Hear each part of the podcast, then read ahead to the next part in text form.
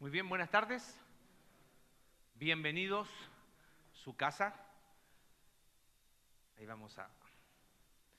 Si te preguntas qué están haciendo estos dos locos adelante, no sé, pero vamos a tener una reunión especial hoy, ¿ok? eso es porque hay una reunión especial, nada más. Muy bien. Hemos, anunciamos eh, las, en estos domingos que hoy queríamos de alguna forma cerrar lo que empezamos a hablar en los podcasts de la iglesia. Si no lo has escuchado, se llama Entre Semana. Aparece todos los jueves, temprano en la mañana, por todas las plataformas. Eh, la idea es que lo hayas podido escuchar, pero si no lo escuchaste, te vamos a hacer un resumen así en, en cuanto, en media hora más o menos, de lo que hablamos. Vamos a intentar. Ah, Vamos a y, intentar. y la idea un poco es, aprovechando la coyuntura de, de que hoy se celebra, ¿qué se celebra hoy? Tanto el día, feliz día del amor y la amistad, pero quedan ese muy lindo, pero a ver, ¿qué dice la Biblia en cuanto a relaciones? ¿Qué dice en cuanto a amistades, noviazgo, matrimonio? Y de alguna manera, ¿cómo queremos eh, caminar como iglesia en esa área? ¿Por qué? Porque a veces en esta área hay zonas, no sé si son las líneas, bueno, la serie se llama borrosas. líneas borrosas, ¿no? Sí, sí, y es un tema que eh, vale la pena hablar porque es, es una parte de, de- de la vida de cada uno que es un impacto tremendo. Es más, o sea, lo que, el, el concepto que estamos eh, usando como concepto central es esa. La forma de llevar tus relaciones afectivas marcan tu vida para siempre. La forma de llevar tus relaciones afectivas marcan tu vida para siempre. Por eso eh, nos interesa hablar de esos temas. Por eso eh, pasamos varias semanas eh, eh, hablando entre semana y ahora los doming- el domingo hablando de este tema, hablando acerca de las relaciones eh, de, de amistad que comienzan, después ese, ese interperie, ese momento entre la amistad y el matrimonio, que es el noviazgo, viendo cuáles son las, las maneras que podemos proceder de una forma que honra a Dios y también el matrimonio. El matrimonio no es eh, el, el- el final, el nivel, el último nivel donde ya dice game over y vivieron felices para siempre. No, es también un periodo dinámico. Entonces, eh, por eso queríamos hablar de esto. Antes, de seguir, la idea es tener un tiempo donde más que una exposición bíblica sea una, una conversación donde puedes hacer preguntas sobre este tema, ¿ok?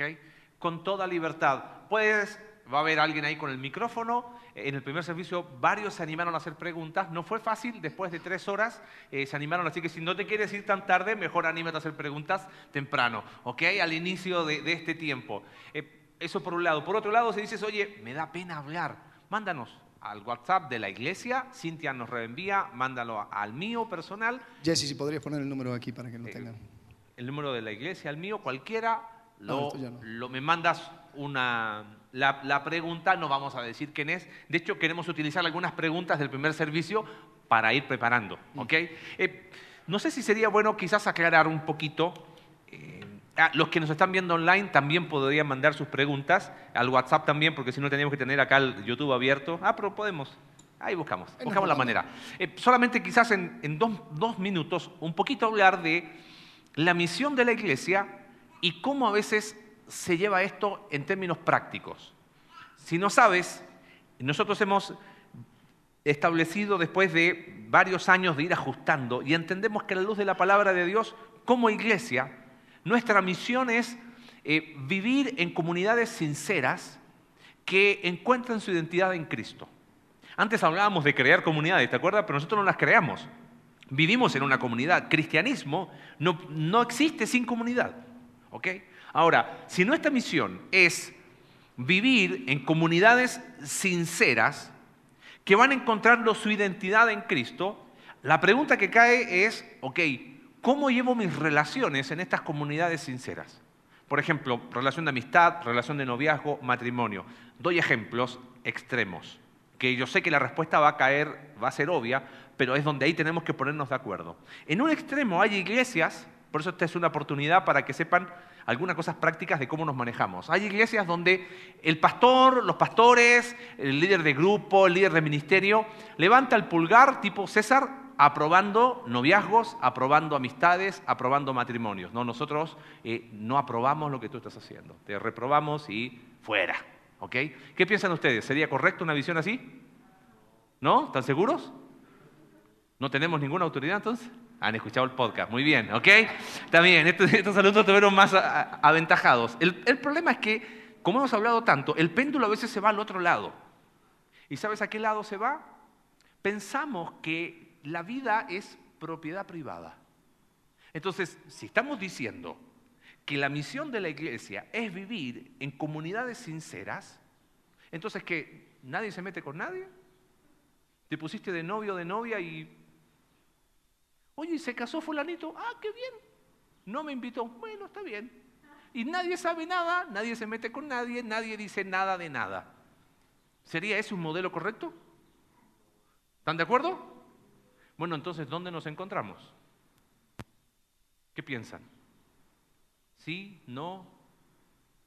Bueno, por eso Líneas Borrosas fue el título de esta serie. Empecemos hablando de amistades, ¿les parece? Eh, de forma específica, si lo podemos resumir en un concepto. Llévate esto hoy. Procura amistades sanas en el contexto de iglesia. ¿Ok? Eh, hay un texto ahí en Proverbios capítulo 18. Eh, queremos, eh, gastamos mucho tiempo en el área de amistad en el primer servicio y como que faltó tiempo para las otras áreas. Entonces queremos ir rápido acá. ¿Ok? En cuanto a amistades, queremos resumir una idea que te puedas llevar en esta, en esta tarde. Es que sé intencional en procurar esas amistades sanas en este contexto de iglesia. ¿Ok? A ver, pregunta, mírenme acá. ¿Podemos nosotros obligar amistades? Ok. Entonces, ¿cuál sería la chamba pastoral o la chamba de la iglesia? Si la iglesia, la misión de la iglesia es vivir en comunidades sinceras. ¿Cuál sería? Oye, mira, te presento a Alex, eh, te presento a Daniel, Daniel, Alex, eh, sean amigos. ¿Eso tenemos que hacer? Entonces, ¿cómo? Miren, como iglesia lo que queremos es generar las estructuras para que esas amistades se puedan dar. Dar espacios. Espacios, generar las oportunidades.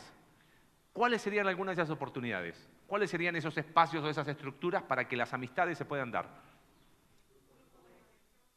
Bien, grupos conexión. Ahora, ¿te das cuenta por qué insistimos tantos en grupos conexión? Porque si las amistades no las podemos forzar, ese es el lugar, ese es el espacio, esa es la estructura provista por la iglesia para que puedas conocer otras personas. Porque eso de que, no, lo, hablábamos, ¿no? De ser tipo llanero solitario, no, yo no tengo amigos y yo puedo solo en la vida y he salido adelante toda mi vida. La Biblia habla tanto de amistad que, ¿cómo vamos a ver? Entonces, nuestro cristianismo que se transforma en, ostracismo, ¿no? Soy yo y nadie más. ¿Qué otra estructura, qué otro espacio hay? Aparte del grupo conexión. Grupo de jóvenes. jóvenes sí. Eh, ¿Quién vino a la reunión de ayer? ¿Sí? Muy bien. Dieron el primer paso los jóvenes, eh, tanto los jóvenes como los comunidad joven, ¿no? Eh, comunidad vertical. ¿Ah? Comunidad vertical. Comunidad joven, dale con comunidad joven. Comunidad vertical, comunidad vertical. Se ve, se ve. Bueno, los, más grandes hablamos de noche tóxica y, de, creo que la actitud de haber venido fue la primera actitud no tóxica. De decir, ¿sabes qué? Voy a conocer otras personas porque el hecho de vencer ese miedo hace la diferencia. ¿Ok? ¿Qué más? ¿Qué otra estructura? Grupo de jóvenes. ¿Qué más? ¿No hay más? Los domingos. Ahora, ¿podemos ser prácticos y bajarlo acá? No se enojen. Total, Alex hoy día anda muy bueno, así que me tocó ser el malo de la película. Si llegas tarde y te vas rápido, evidentemente nunca va a suceder nada a nivel de qué? De amistad. Ahora, sumemos nuestro pecado, uno de nuestros pecados culturales, ¿cuál es? La otra persona y después ya se encuentran enclaustrados en casa, se dieron cuenta la importancia de tener esos vínculos. Eh, se dice que más o menos 90% de las amistades que vas a conseguir los vas a, los vas a conocer antes de los 20 años, eh, porque simplemente nosotros llegamos a pensar de que como soy más maduro, no necesito amigos, o tal vez, así como mencionó Marcelo, de que, ah, qué pena, ¿cómo, cómo voy a yo presentarme? Como, ah, ¿quieres ser mi amigo? Así como un niño en, en, en, eh, en lugar de juegos, ¿no? Y creo que en ese sentido hay que reconocer el valor de un compañero de batalla, una persona que pueda ir al lado tuyo, tal vez no tener todas las respuestas, pero decir, ¿sabes qué? Aquí voy a estar. Eh, es más, hablamos varias semanas acerca de Elías. Y Elías, eh, su problema mayor era que él se creyó la mentira de que estaba solo y que él no necesitaba a nadie. Por eso la respuesta de Dios ante la depresión, eh, depresión que casi que se quería suicidar, de Elías era, búscate a Eliseo. Y tú vas a, él te va a acompañar. Un amigo. Entonces, veamos ese valor. Desafío práctico, quédate cinco minutos después del servicio. Eh, quédate y preséntate con alguien. Oye, ¿qué tal? Hola, ¿sabes qué? Te, he visto ya varias semanas. ¿Cómo es tu nombre? A ver, em, yo me llamo tal. Y aunque ya, ya sabes que la persona sabe tu nombre, dilo igual para que, para que pierdan la pena, ¿no? A veces, no, ya, ya como que pasan, ¿qué son? Como tres semanas. Si ya viste a la misma persona después de tres semanas, hay un entendimiento de que ya deberías saber quién es y si no sabes, qué insulto. No, ya, pierda ese miedo. Oye, mira, tengo un año sentándome detrás de ti, reconozco más nombre. que tu cara, eh, pero nunca me he presentado. ¿Cómo es tu nombre? hay, que, hay que vencer ese. O sea, creo, y es más, si has estado viniendo este último mes, nosotros por lo general damos un presente de bienvenida a quienes vienen por primera vez, pero no lo habíamos hecho porque estábamos en todo este ajuste de, de pandemia de repente, oye, tenemos ahí. Entonces, si hoy vienes por primera vez o si has venido en este último mes, eh, pasa a la mesa de bienvenida ahí donde te tomaron la temperatura, porque te van a estar esperando y di, vengo por mi regalo y me vengo a presentar. Y listo. Ya con esas dos cosas está. No vayan algunos viejos eh, que ya tienen meses. A mí no me llegó, bueno, si te tocó pandemia no fue problema nuestro. Pero, pero anímate, ¿no? Anímate a, vencer ese miedo, como decía Alex. Bien, pregunta sobre amistad. Listo, vamos rápido. ¿Qué sigue después? Bueno, después sigue eh, ese espacio, eh, eh, ese vacío entre amistad y matrimonio, así como hablamos, la Biblia no habla mucho acerca de este tema. y tenemos no necesariamente libertad, sino hay, hay muchas formas de llevar a cabo esto del noviazgo. Entonces, hablamos acerca de las, las diferentes formas, pero el, el punto, la clave era de que el noviazgo se tiene que llevar acompañado. Lleva mm. Un noviazgo acompañado, sería como el segundo punto, porque si hiciste el trabajo primero de fomentar relaciones de amistad alrededor tuyo, va a ser mucho más fácil entrar a esta nueva etapa donde se va profundizando la relación con una persona de manera exclusiva y así puedes ir acompañado con personas de la comunidad. Quizás ahí estaría para definir qué es acompañado.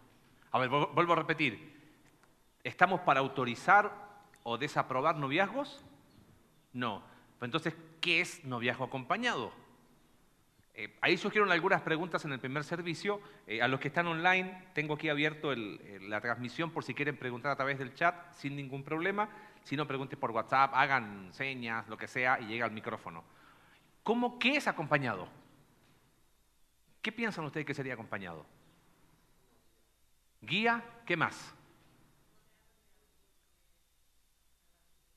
Rodeados de amigos que van que dando opinión, te van aconsejando. ¿Qué más? ¿Qué, es lleva un noviazgo acompañado? Se supone que noviazgo es de a dos, ¿por qué tiene que ser acompañado? ¿Acompañado por qué? Chaperones. Chaperones. ¿Alguien más iba a hablar por ahí?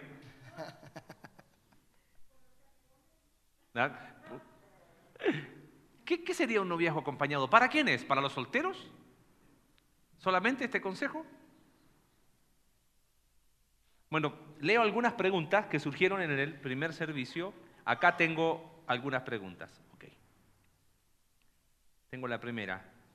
cuánto, okay, cuánto o cuánto es el tiempo prudente de tener un compromiso antes del matrimonio. Interesante, tú eres experto en ese tema, yo no. Ya nos saltamos al compromiso. Sí, no, pero está bien. Surgió una, surgió una pregunta en, en el primer servicio de, bueno, ¿cuál sería la diferencia entre noviazgo y compromiso? Es como que noviazgo puede ser como así X, pero ya compromiso es algo serio. Eh, noviazgo, ¿qué sería? Pre-compromiso. Y cuando son amigos, no, no somos novios. ¿Son amigos? No, somos más que amigos. ¿Qué sería? ¿Pre-novio? Es como que cada vez el arco iris es más amplio, ¿no? Eh, ¿Qué sería la respuesta a usted, que es experto en el tema? Pues.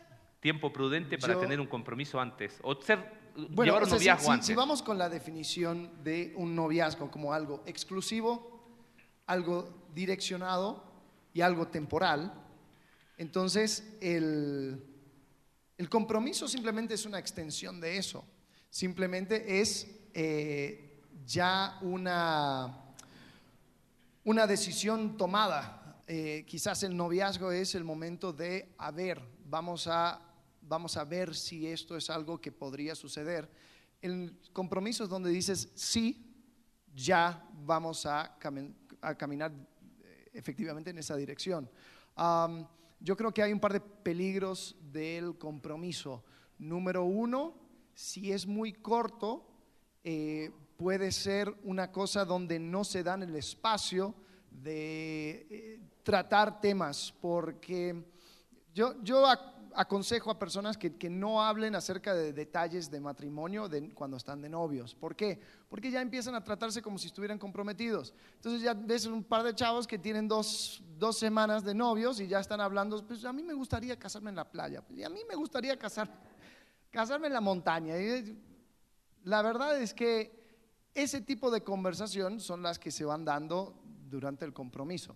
Eh, por lo tanto, no Sala, ¿no?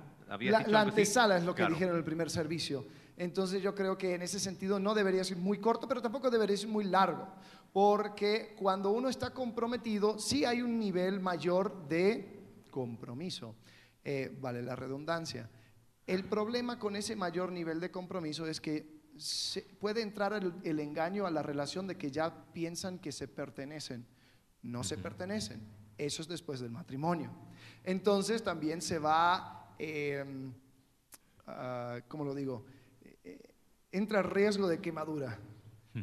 Eh, porque dices, pues ya está, ya, ya dijimos, ya tú, tú dijiste que querías casarte conmigo y, yo también lo dije, entonces... ¿Qué diferencia hay entre ahora y seis meses no? esta va a ser mi esposa, este va a ser mi esposa, así que, total, no importa. No, hay... Entonces yo, yo recomiendo entre Seis meses como mínimo, año como máximo, año y medio. Ok. Opinión mía. Opinión. Bueno, ahí creo que hay un área. Vuelvo al principio. Eh, primera sugerencia, primer consejo, eh, procura amistades sanas en contexto de iglesia. Segundo consejo, ah, lleva un noviazgo acompañado. Ahora, permítame así muy rápido, porque esto no es solo para solteros. Están los padres de una muchacha o de un muchacho de 15 años. Y viene el muchacho y dice, mamá, papá, tengo novio, tengo novia. Y los papás dicen, bueno, ya tiene novio, oye, pastor. Y llega y te dice, mira, pastor, ya tiene novio este chamaco, ¿qué hacemos con él? Noviazgo acompañado no es solamente para el soltero, es para los padres. ¿Por qué nosotros no levantamos pulgar o bajamos pulgar a noviazgos? Porque la autoridad de los hijos, ¿quiénes son? No, más fuerte. La autoridad de los hijos, ¿quiénes son? Los padres. Los padres son la autoridad sobre los hijos. Eso no es algo que nos compete a nosotros. Entonces, acompañado, ¿qué significa? Si tú como papá, de repente tu niña, ah, que la veía siempre, que iba a estar enamorada de ti, tiene 16 años y te dice, papá, me enamoré, y no de ti. ¿Viste? Eh, no entres en pánico como sugerencia, acompañado, ¿eh? ¿sabes qué? Si nunca viviste eso, peligro reaccionar según tu propio criterio. Entonces llama a algún padre depresivo que ya habrá entregado alguna hija en el altar y dile, oye, ¿cómo lo hiciste, bro? ¿No? O pide consejo. Oye, ¿sabes qué? ¿Qué hago? Mi hija de 15, 16 años dice que ya quiere ponerse de novio de novia. No sé qué responderle. Eso es noviazgo acompañado. A ti como padre, no es que nosotros tenemos todas las respuestas, ¿entiendes? Pero acompañado es, habla con tu líder de grupo conexión, habla con el liderazgo de la iglesia, oye, ¿sabes qué? Tengo esta situación. Bueno, y probablemente vamos a buscar darte un consejo, pero la autoridad ¿quién es? Tú como papá, tú como mamá. ¿No? Y, y el acompañamiento creo que vale agregar de que no comienza en el momento de que se ponen de novios. Eh, porque si yo te busco a ti por un consejo, pero la, o sea, el consejo que te busco eh, se basa en una historia que te voy a contar, mira, sucedió esto, sucedió lo otro, ta, ta, ta, ta, ta. Y basado solamente en eso, yo espero tu consejo, pues hay un problema. Yo soy el protagonista de la historia, uno. Dos, la única información que tú tienes vino de mí y yo no tengo un contexto mayor. Entonces, el peligro es, yo te busco a ti para eh, un consejo, porque digo, yo quiero que me acompañes, pero no se hizo el trabajo previo de vivir en comunidad. Entonces, lo que últimamente espera es pulgar arriba, pulgar abajo. Y eso es muy complicado hacer cuando el único contexto que la persona tiene es la historia que le acabas de contar, porque uno se vende muy bien. Eso no es una relación acompañada. Eso es buscar aprobación. Entonces, es vivir en comunidad, para que la persona que, al que busque consejo ya te conozca y entienda, oye, a mí se me hace que tú luchas con esto. Mira, ¿te acuerdas la última vez que sucedió tal y tal cosa? No, porque mira la relación que trae. Yo creo que tienes algunos temas pendientes que tienes que ir resolviendo, etcétera. Eh, entonces viene desde mucho antes. Vuelvo, vuelvo a repetir, del acompañamiento responde a vida en comunidad. Si, si, si realmente la misión de la iglesia de vivir en comunidades sinceras, aprovechando esas estructuras, grupos conexión, eh, amistades que, que, van surgiendo de ahí, oportunidad de decir, oye, bro, nos podemos tomar un café, mira, esto, esto está pasando en mi vida, necesito consejo y ayuda, y de forma preventiva hablas las situaciones que estás viviendo, eh, se puede generar la oportunidad de acompañar. Hubo una pregunta en el primer servicio, ya que nos han animado a hacer preguntas, eh, voy, a, voy a aprovecharlas del primer servicio. Y alguien dijo, bueno, pero ¿cómo se hace? ¿Cuál es la, posición de la iglesia cuando eh, alguien, no sé, se pone de novio o de novia con alguien que no, no es de la misma fe, es, es, una persona que no cree en Cristo? Eh, ¿Cuál sería la exhortación de los líderes de la iglesia? Entonces, a ver, no es que la exhortación de los líderes de la iglesia. Si vives tu cristianismo en comunidad, va a haber alguien al lado tuyo que te va a decir, bro, eso me parece que no va. ¿Entiendes? No es tanto lo que uno baja o no baja, levantando pulgar o bajando el pulgar. Si vas a pedir un consejo, creo que cae de cajón cuál es el consejo que te vamos a dar. Estás por estrellarte contra la pared. Estás tomando una decisión que a la luz de la, de la escritura claramente va a traer consecuencias para ti. Ahora, a lo mejor creo que lo vengan bajen acá. Pero no somos policías del Espíritu Santo, ¿entiendes? Ey, te lo prohíbo, ¿qué? ¿Me voy a poner así delante de la persona? No es chamba, no es, no es lo que corresponde al espíritu de la escritura y a la autoridad de la escritura, ¿entiendes? Ni los profetas se pusieron entre el pueblo, ¿te acuerdas? Y lo vamos a hacer nosotros. Sí. Pero vamos a abrir la Biblia. Y la verdad es que esa, una decisión así evidencia muchas cosas más profundas, hay, hay, hay, valores desalineados. Entonces vamos a caminar contigo para decir, oye, la verdad te pesa tanto una, una relación con alguien como para ir en contra de lo que es, o sea, son cosas claramente alineadas con, con la sabiduría que se encuentra en la escritura. Eh, si eso es, entonces hay un problema de valores. Bien, ¿alguna, alguna pregunta hasta ahora? tengo algunas, algunas, de noviazgo acá, pero si hay alguien acá presencial que se quiera animar, ah, mira, con que, con que empiece uno después el resto siempre no pasa con el primero. Por último, que lo haga así como, no sé. Ok. bueno, si en cualquier momento levanta la mano, ahí. Ah, aquí, ahí hay una pregunta al fondo. Dale. Por favor, el micrófono y así escuchamos todos. Al fondo, al fondo. Al fondo.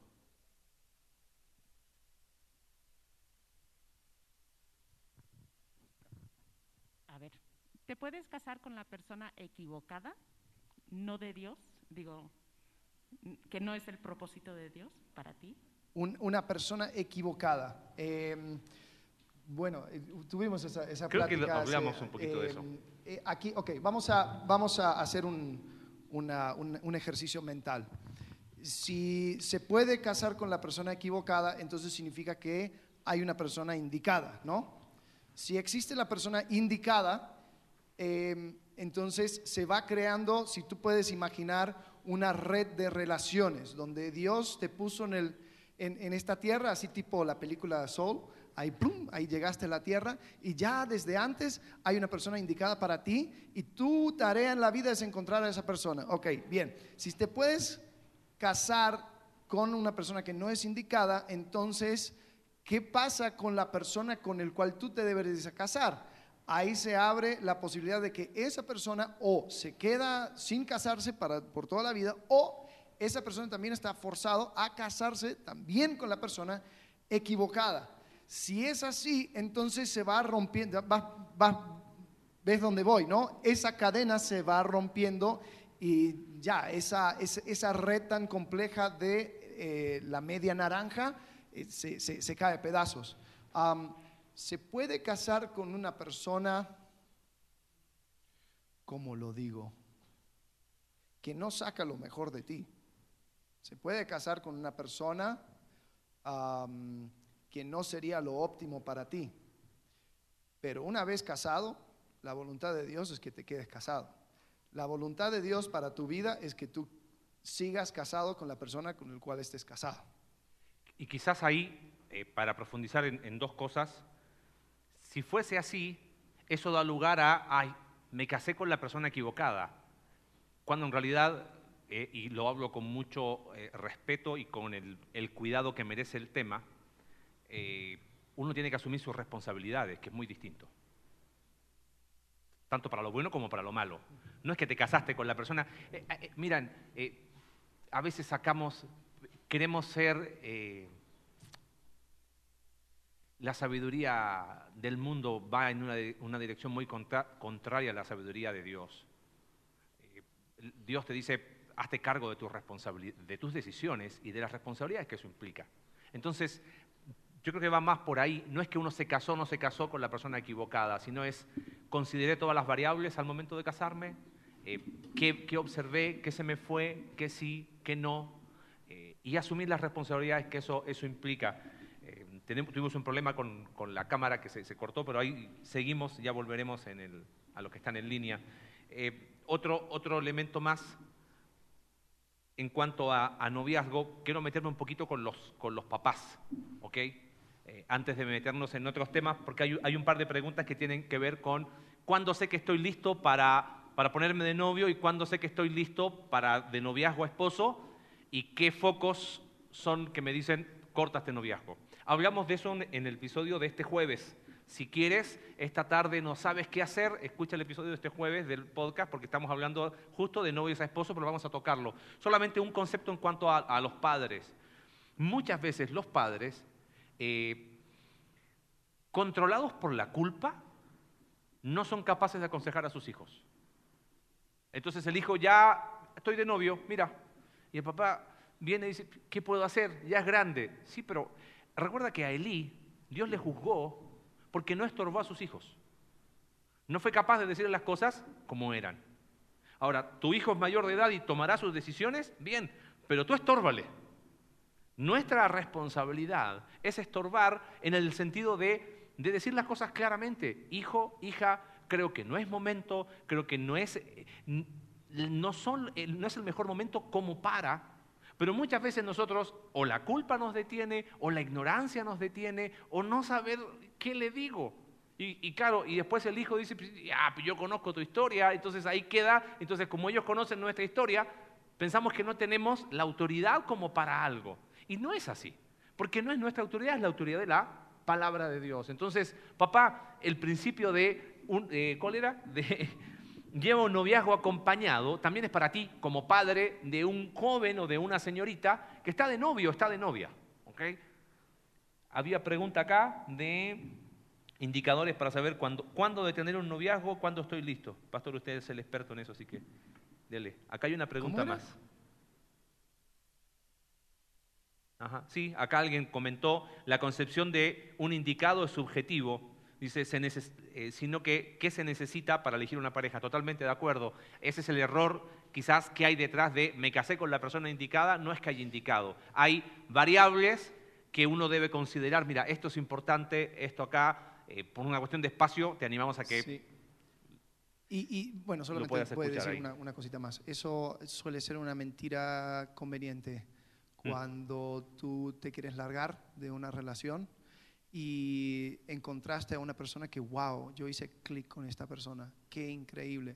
Sí, claro, el problema es que tú sabes todo lo bueno de esa persona con el cual acabas de hacer clic y sabes todo lo malo de la persona que tienes a tu lado. Claro. Entonces es muy fácil decir, es que es la persona equivocada, es que yo tendría que haber escuchado a mi mamá, es que mi pastor me dijo que no, que no hiciera esto, Mm. es que, ok, pero lo hiciste. Y la verdad, ya dentro del vínculo del matrimonio, mi sugerencia es extiéndele a tu pareja la misma gracia que Cristo te, ex- te extendió a ti, al saber que esa persona puede cambiar por la gracia de Dios, así como tú lo hiciste. Ok. Algunas cositas en cuanto a noviazgo para responder la pregunta que llegó, que serían luces. ¿Qué indicadores puedo tener para saber cuándo estoy listo para un noviazgo? ¿Y qué indicadores para saber cuándo detenerlo? Eh, bueno, primero, si tomamos esa- esas definiciones, exclusiva, es decir, no, no vayas brincando de, un novio una novia a otra eh, como para decir que yo ya taché esa, esa caja de mi vida. Hay personas que no pueden vivir sin, sin pareja afectiva eh, y eso creo que indica algo incorrecto porque significa que estás buscando en una persona algo que solamente Cristo puede dar. Y eso es esa satisfacción, esa aprobación, esa, esa identidad. Hay personas que hacen de su identidad su estatus en Facebook. Entonces, cuando estoy con alguien, entonces soy alguien. Mm. Cuando no, entonces no. Eh, eso es, una, eso es una, una muy, un buen indicador de que no deberías de continuar en buscar relaciones afectivas porque no tienes los parámetros correctos para escoger bien. Am, Quizás pensando en eso, entonces, si no sabes estar soltero Sí. y pleno soltero, no está listo para estar de novio. no.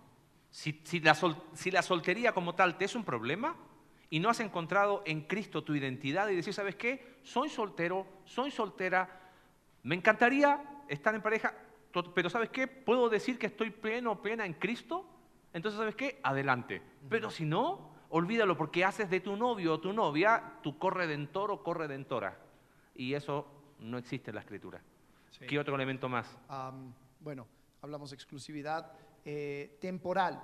Si, la extensión de, de tu noviazgo va a pasar por la secundaria, la prepa, los cuatro años de universidad y después quizás vamos a ir pensando si tenemos suficiente como para un coche y después eh, ahí nos casamos. No. Eh, los noviazgos, noviazgos bien, bien direccionados, yo diría, así como ya me, quemé dando mi opinión acerca de los compromisos, yo creo que un buen noviazgo, uh, como, como largo deberían ser tres años y así como muy largo. Eh, no, no necesitas más de seis meses de, de- de una relación intencional para ya tener más o menos una idea si esta es la persona con la cual te debes de casar. Entonces yo diría año y medio, eh, un buen noviazgo, pero eso significa, o sea, no lo digo para que, para que digas, a ver, eh, chica, ya, entonces, ya vamos No, por empieces tres con codazo, por favor.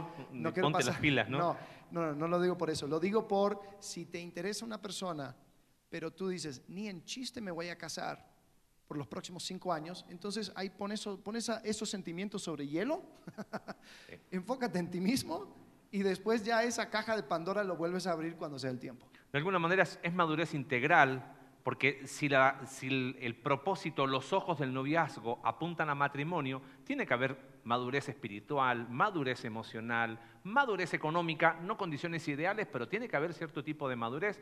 Regla número 6 del libro de Jordan Peterson, si no haces tu cama y no limpias tu habitación, ni se te ocurra ponerte de novio. Por favor, ¿ok? Ni novia. Eso es muy, muy contundente, es un excelente libro. 12 reglas para la vida, ¿no? Para la vida, sí. Sí. Eh, ¿Tenemos el micro, porfa? O me bajo acá y te paso este. Llegué antes.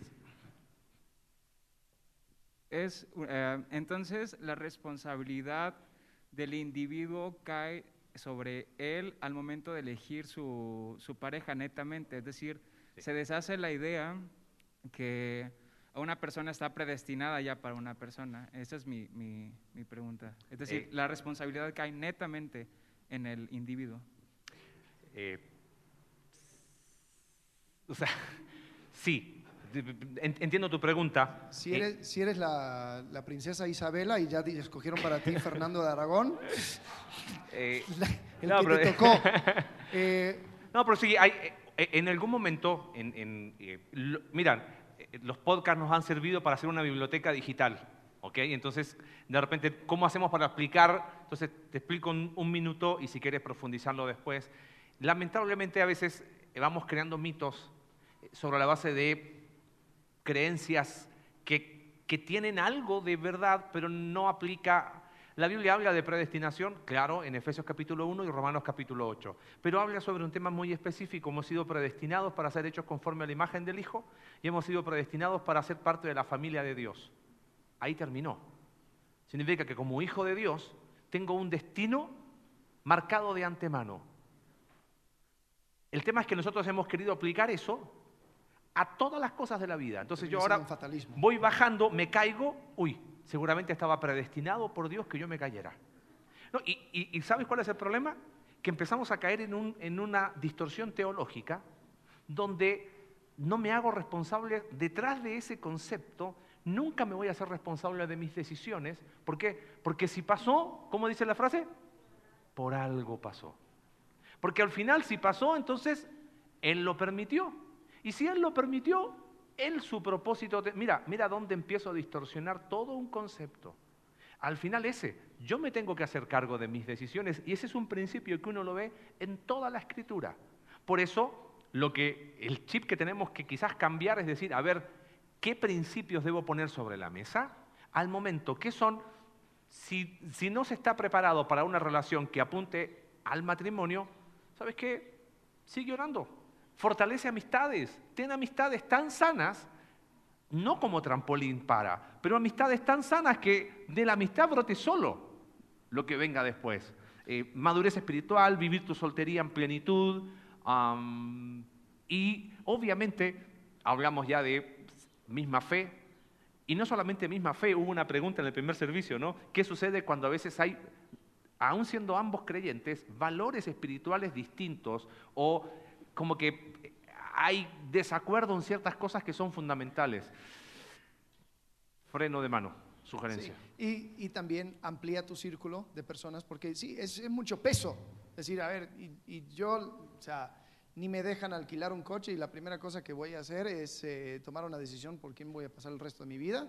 Mucha presión. Em, con eso dicho, amplía tu círculo de personas que pueden hablar a tu vida acerca de esa decisión. Eh, hay, hay culturas donde esa decisión es solamente de los padres. Entonces, eh, cuando, cuando hay una buena relación, hasta es interesante decir, bueno, si mis padres son los que mejor me conocen, pues eh, que ellos escojan esposa para mí eh, y, y yo voy a confiar en su... Ahora, yo- hoy, hoy no, no, no vamos en esa dirección, pero yo creo que valdría la pena eh, sí ir involucrando a personas eh, a tu alrededor.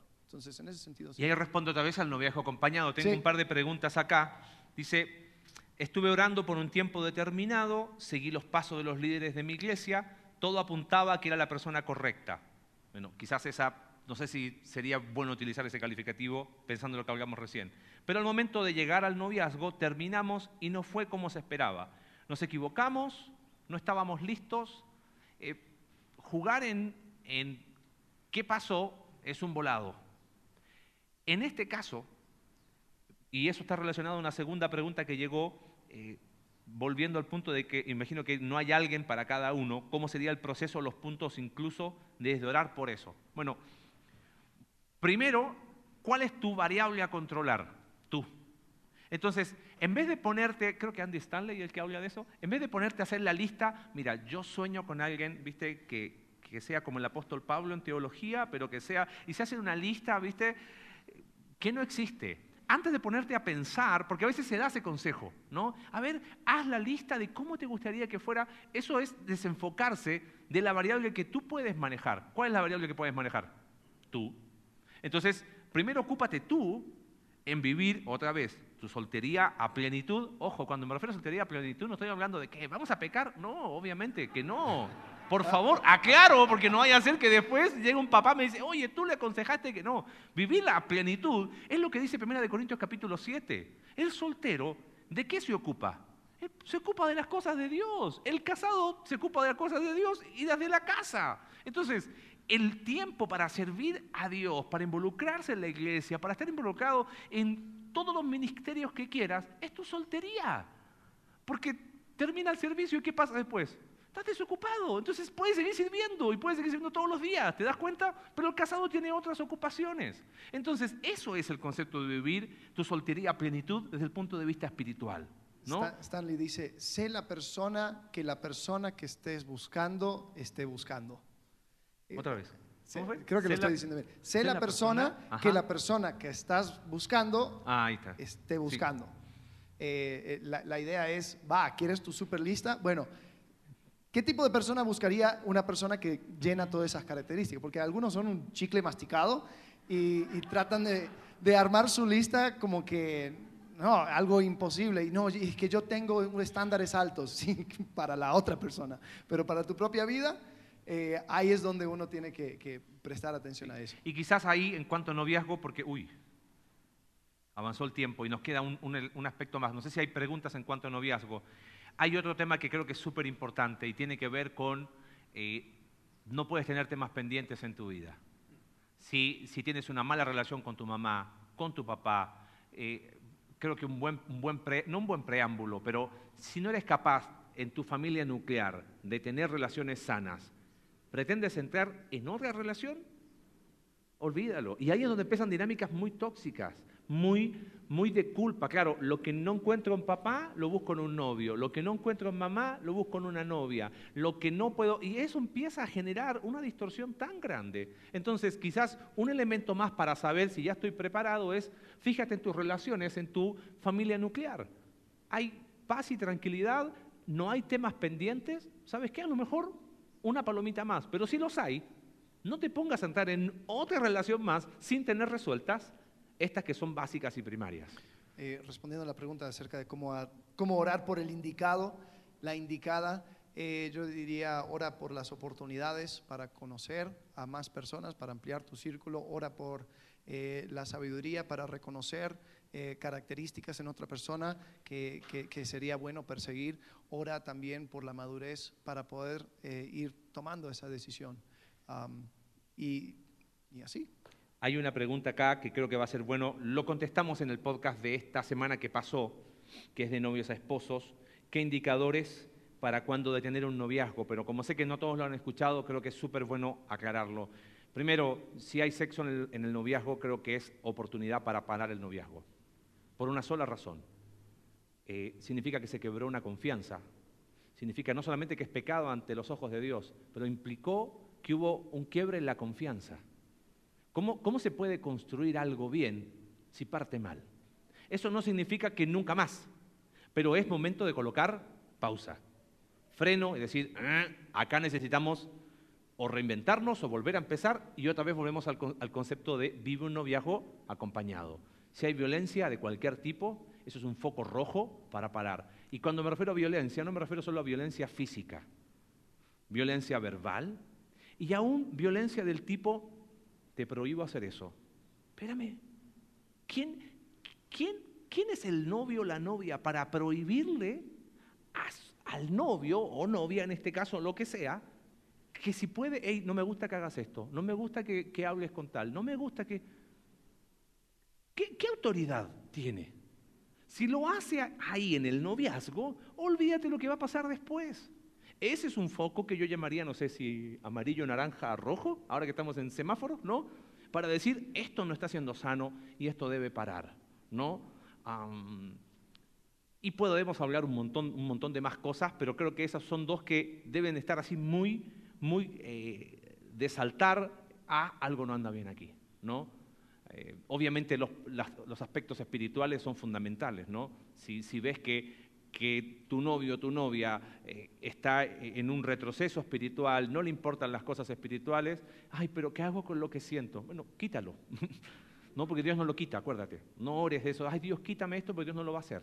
Eso es nuestra responsabilidad. Nosotros somos responsables de lo que sentimos, de lo que pensamos y de lo que creemos.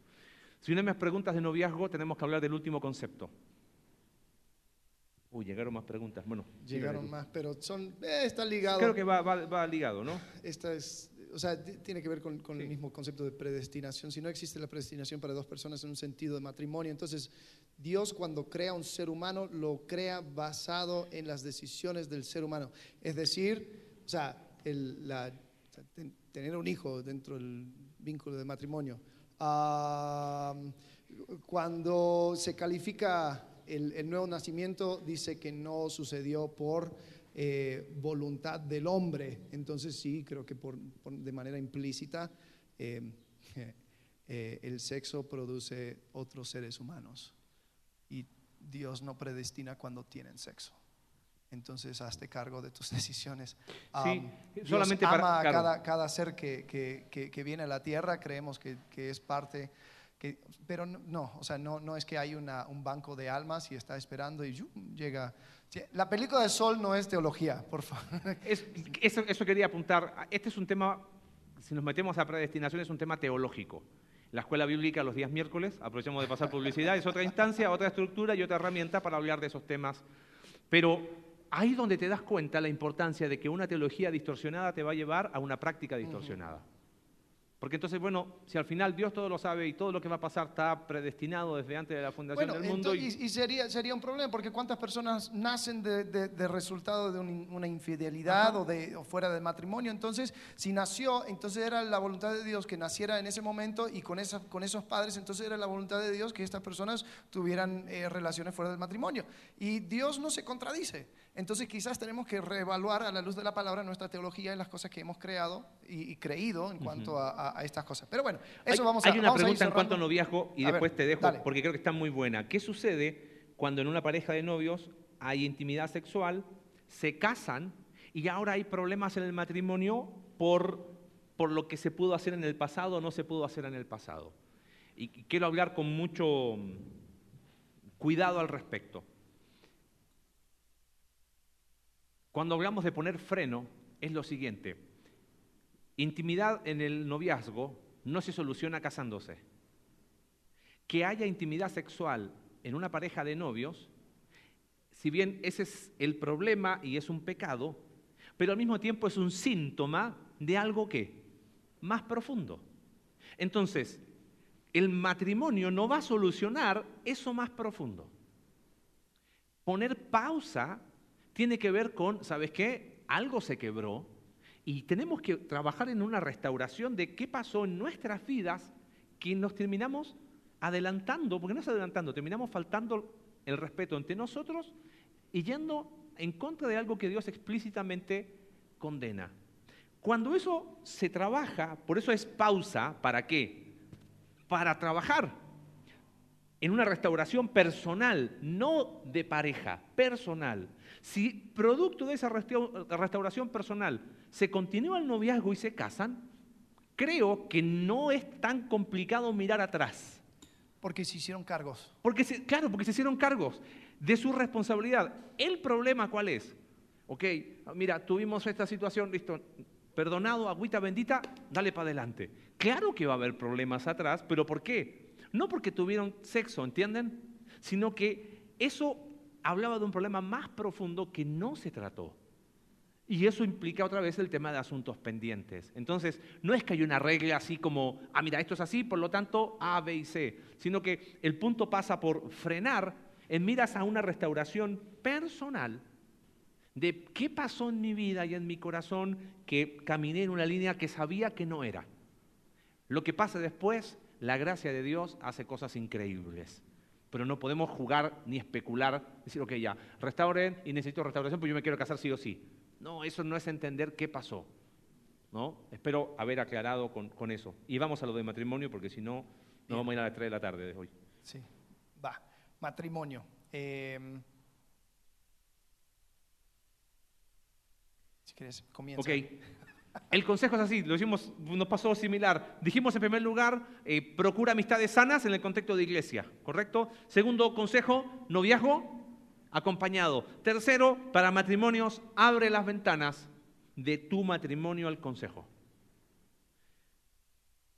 Eso no significa, tengo una pregunta. Acá está mi esposo y él es, no, eso, eso ¿cómo le llaman en México eso? ¿Ventanear? ¿No? No. Cuando me refiero a abrir las ventanas es que pasa, pasa algo. Las personas se casan y es como que bajan la persiana, así, ¿viste?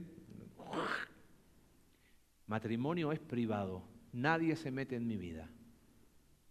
Y empiezan a vivir problemas, pero vemos al, primer punto, como no hay amistades sanas, entonces ¿qué hacen?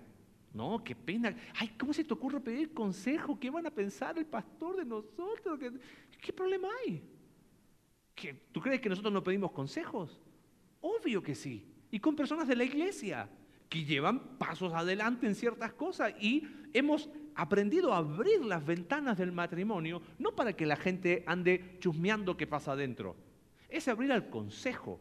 La palabra de Dios habla unos a otros más de 50 veces en el Nuevo Testamento y no dice unos a otros si son solteros. Es unos a otros. Y punto. Sí, y a veces hay una mentira donde dicen, bueno, es que nosotros como creyentes no deberíamos estar teniendo estos problemas. Por lo tanto, no vamos a hablarlo porque eso ahí nos, eh, eh, estaríamos expuestos entonces vamos a permitir que el Espíritu Santo trabaje en nuestro matrimonio. Ahí es donde pregunto, ¿y el Espíritu Santo qué herramientas usa? Otras personas. Si tú cierras las puertas a tu matrimonio, a la comunidad de la iglesia, estás cerrando las puertas de tu matrimonio al Espíritu Santo. Entonces, no te creas la mentira de que como nosotros deberíamos no tener estos problemas, vamos a pretender que no existen, porque si lo tienen. Y si lo tienen, bueno, hay que abrir las ventanas, que entre la luz, que el Espíritu empiece a hacer su obra a través de otros. Totalmente. Tienes problemas en ciertas áreas, no sabes cómo resolverlo, pide consejo. Eso es vivir en comunidad. Tienes dudas, oye, estamos en nuestro matrimonio y hay cosas que, hay ciertos focos que no me gustan. ¿Qué vas a esperar? ¿Estar con el agua hasta el cuello y ya con un quiebre matrimonial para decir, hey, necesito ayuda? Vivir en comunidad es ayudarnos en eso, es a llorar juntos. Romanos capítulo 12 habla de gozados con los, con los que se gozan y llorar con los que lloran. Vamos a, compartir nuestras dinámicas, aún las más difíciles, buscando un consejo guiado de la palabra de Dios. Para mí me llama mucho la atención esos matrimonios que nunca tienen un problema. No, nosotros nunca hemos discutido, llevamos 80 años de casado, nunca una discusión. Espérame, ¿en serio? No. Es más, yo nunca lo he visto a él enojado ni ella está enojada. Yo, ok, parece que viene en Marte, ¿no? Este, sé vulnerable, mm. de forma sana. Pero ahí aprovecha otra vez las estructuras que la iglesia coloca, que no son muchas, aprovechalas al máximo. Y, no, tampoco te creas la historia de que, o sea, todas las películas terminan con el matrimonio, ¿no? Y vivieron felices para siempre, fin. Y es como que ya no, no, hay problema, ya llegué a mi tierra prometida. Eh, no, no, aún en la tierra prometida hay que pelear y hay que aprender y van a haber nuevas etapas mm. y vas a tener eh, una etapa eh, casados sin hijos, después si llegan los hijos, ahí casados con hijos pequeños, casados con hijos adolescentes, casados con hijos mayores, eh, después casados y los hijos no están en casa. Y eso también es una etapa sobre la cual, cada persona que, que, lo, vivió, o sea, lo, vivió por primera vez y tiene que buscar el consejo de otras personas. hay cosas que, dinámicas dentro del matrimonio, que si son solamente ustedes dos van a pensar que es normal, que no es normal. Eh, y, el problema cuando normalizamos lo que no es normal es que los pobres hijos que entran a esa familia van a recibir algo anormal como normal, por lo tanto es bueno para ellos y se lo traen a su próximo matrimonio. Entonces es importante abrir las puertas a tu matrimonio. Hay una pregunta, no sé si hay alguna pregunta, es el momento, por favor. Hay una pregunta que tuvo en el primer servicio que la encontré muy buena. Esa, ¿te acordás? Abajo. Ajá, sí. Creo que sería bueno tocarlo rápido. Eh, ¿Qué sucede cuando hay, ha habido una ruptura o hay un primer matrimonio? ¿cómo, ¿Cómo se puede ser amigo del ex esposo o de la ex esposa? ¿Cómo, ¿Cómo se maneja cuando ha habido un quiebre y hay quizás segundas nupcias? Eh, quiero responderlo muy preciso y creo que es muy, la pregunta me pareció muy interesante. Y no me descontextualice, siempre va a haber relación con quién fue tu esposo o tu esposa. ¿A qué me refiero relación? Vamos a suponer que hay una ruptura en una pareja, no hay hijos de por medio, no hay necesidad de, chao, nunca más se hablaron. Pero esa persona, ese hombre, por ejemplo, va a contar historia de su vida, va a mirar al pasado y ¿quién va a aparecer? Su ex esposa, porque es parte de su historia. Entonces, tienes que tener bien cerrado ese tema, porque a lo mejor no hablas con, ese, con tu ex esposo o ex esposa, pero hay una relación porque fue parte de tu vida. No sé si me, me explico. Entonces, uno necesita tener una relación sana y no estar diciendo, ah, sí, porque, perdón, es que no lo puedo mencionar. No, es parte de tu vida. Y, además, el hecho de que tuvieron lindos momentos con tu ex esposa, ex esposa no es amenaza para la pareja. Hay veces donde solamente puedo contar historias horribles acerca de mi matrimonio pasado, porque si no, el otro se pone celoso, la otra se pone celosa. No, es parte de tu historia. Sí, entonces relación va a haber. Ahora, si hubo hijos de por medio, es inevitable, más todavía, ¿no? Distinto es decir, ah, pero que yo, yo soy amigo, amiga de... Porque amistad, eh, creo que Alex lo explicó muy bien, para que vaya, vayamos cerrando con eso. Eh, amistad a nivel matrimonial es otro cuento. No sé si quieres, que creo que como lo explicaste recién fue muy bueno. O sea, en el sentido de que siempre es de a dos. No puedo decir, ok, yo tengo una, amistad exclusiva, pero mi, mi, esposo o mi esposa, en este caso, no puede entrar en esa amistad. Sí, sí, o sea, la, la amistad ahora en un nuevo matrimonio eh, tiene, tiene, que ser una amistad que no crea eh, problemas de, de, unidad entre la pareja. Hay, hay personas que, yo he escuchado que o sea, tiene ah, mi mejor amiga y después o sea, el, el, esposo odia a esa persona y, que crea problemas siempre. Bueno, ahí es donde uno tiene que ir viendo. O sea, las, las amistades tal vez no en la misma intensidad, pero deben ser amistades de los dos, eh, porque ya son una nueva, eh, entidad, una, sola carne. Eh, no es que van juntos por la vida tomando todas las mismas decisiones, pero sí debe haber una unión y no debe haber ninguna relación que atente contra la unidad de esa amistad. Porque, ¿qué sucede? Muchas veces hay, hay amigos que son paños de lágrimas. Y, el consejo de ese amigo es, ay, no, ya, la verdad, déjale, déjale. Eh, ¿Qué, qué, haces con él? Y tal, o, o, lo mismo, lo inverso. Una amistad que atenta contra la unidad de tu matrimonio no es amistad. Entonces, em, sí, yo diría que esa, pregunta es complicada. Eh, creo que hay, quedan muchas dudas, hay preguntas que llegaron que responden más a consejería personal, entonces eh, acércate, estamos para servirles.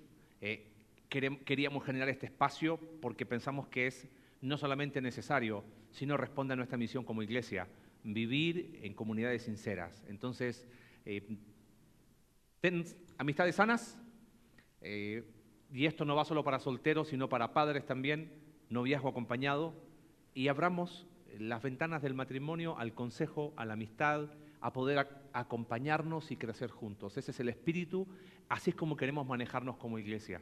Eh, ese es el corazón de la iglesia en cómo lo vamos a manejar. ¿no? Así es que bueno, oramos y terminamos, ¿les parece? Después, no, no se vayan porque vamos a alabar al Señor. ¿Sale?